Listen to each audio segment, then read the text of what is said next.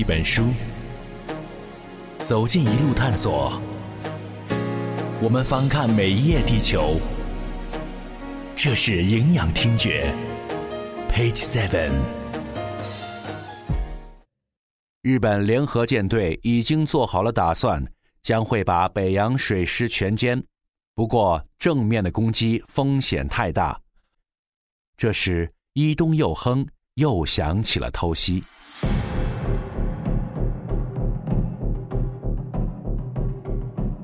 黄海大海战，这个我们讲北洋舰队虽然损失惨重，光这个济远舰跑了嘛，超勇扬威被人家击沉了嘛，邓世昌的这个致远舰和林永昌将军的这个经远舰两条舰先后被人家击沉了嘛，损失了五条舰，但是定镇两舰两条主力舰还在，济远呐、来远呐、平远呐这几条巡洋舰都还在，实力在，而且不太好打，没别的选项，偷袭。嗯，哎，你听见什么没有？嗯，我想也许是咱们巡逻的鱼雷艇吧。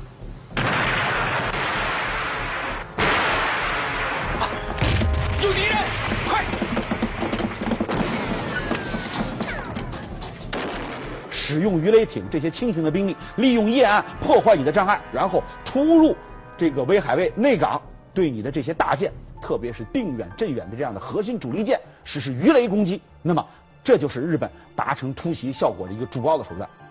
定远发现敌舰驶来，激发炮弹，命中日本舰船机舱，但与此同时，定远舰被鱼雷击中，一声巨响，一股浓烟冲天而起，定远剧烈震动，顷刻之间。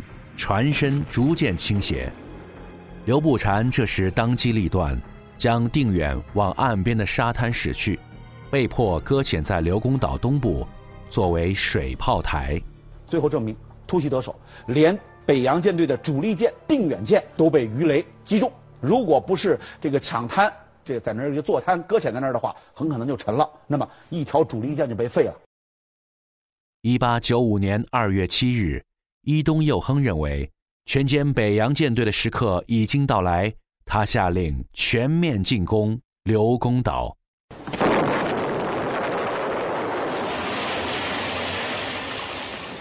双方展开了激烈的炮战。丁汝昌决定用鱼雷艇对日军进行袭击，但是一个意想不到的事件发生了，由王平。率领的鱼雷艇竟然逃走了，而且是集体出逃。本来伊东佑亨以为这个架势是要决战，但连他也没有想到北洋水师的鱼雷艇竟然可以集体出逃。原来鱼雷艇部队早已串通，一旦有机会就要逃出这个地狱。日本继续攻击。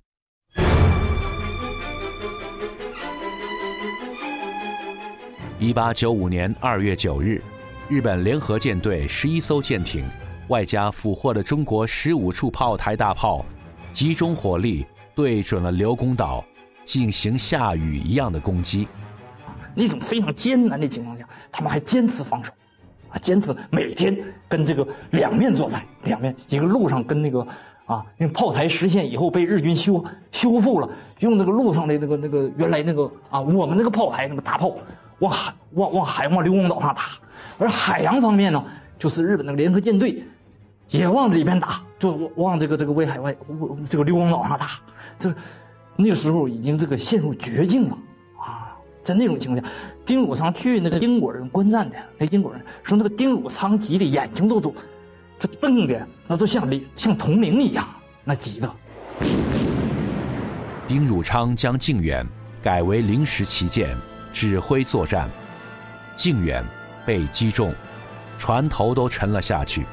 丁汝昌原本就想这样死去，但是被水手救了起来。兵士们，靖远不行了，上小艇吧，弟兄们，整个舰队在等着您呢。啊！军兵上小艇！不，不，军们，不是敌人不让我死在战场上啊！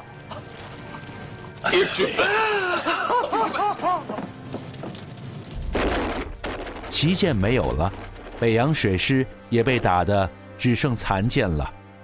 为了不让敌人拿到残舰，丁汝昌派广炳号用鱼雷炸沉了已经搁浅的靖远。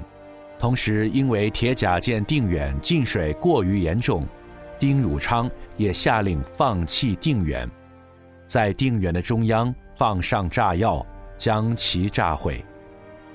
定远号扛过了黄海海战日本联合舰队的围剿，却倒在了自己的基地里。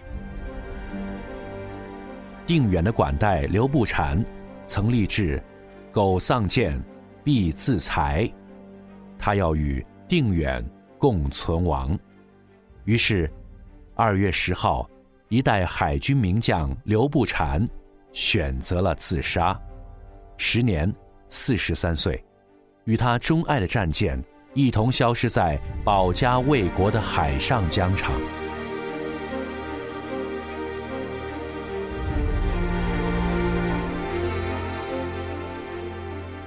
邓世昌走了，方伯谦走了，刘步蟾也走了。这些老同学带着中国的海军梦，离开了自己深爱的战舰与海洋。二月十一号，日军再一次从海陆两处共同炮击，这一次的炮火更加猛烈。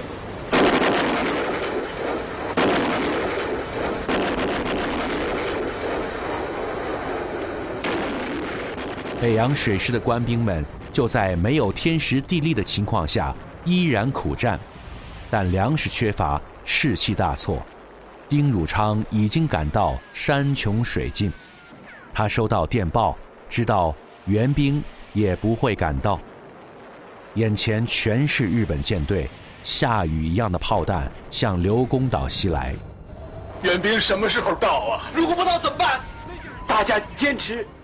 最后一天，整个威海卫的海岸已经已经沦陷了，日岛炮台也沦陷了，只剩一个威海，呃，一个刘公岛，一个孤岛。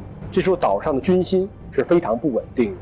水陆兵民万余人哀求活命，他下令让人炸掉另一艘铁甲舰镇远，但是没人敢下手。丁汝昌叹道：“羽箭皆亡，臣之职也。”海军战败，作为提督的我，怎么能没有责任呢？兵败自尽，还可以留个清名；可投降，一个军人投降只能是耻辱。唉，岛上的粮食弹药已经全部用光了。再不投降，哎，这放屁！你们要杀我丁汝昌，就赶快杀！我早已将身许国，不在乎这条命了。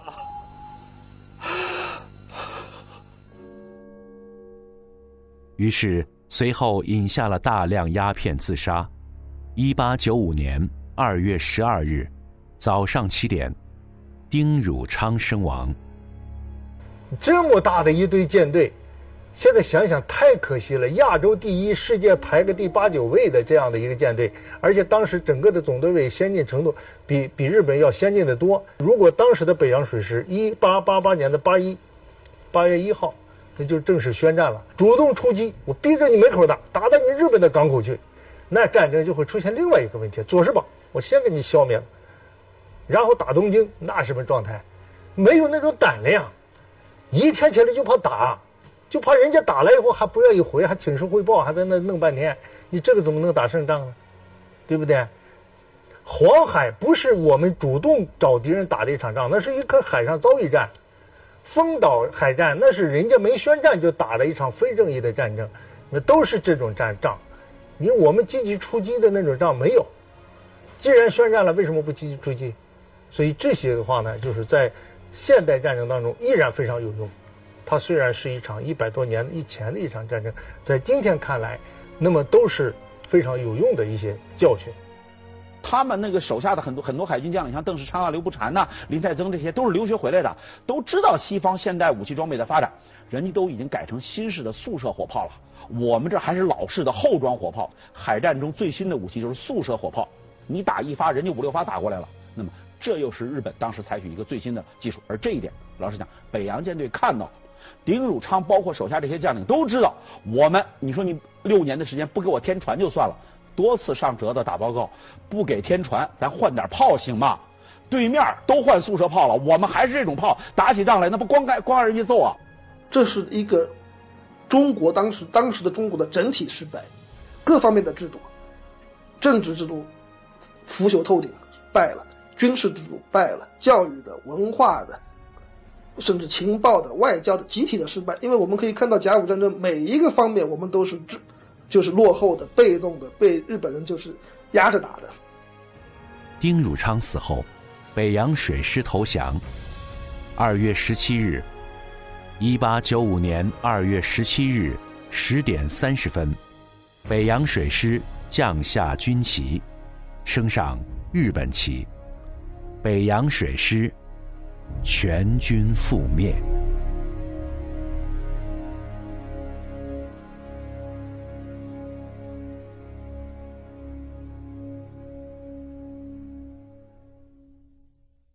本期 Page Seven 虽努力研习，但一定会有未全之处。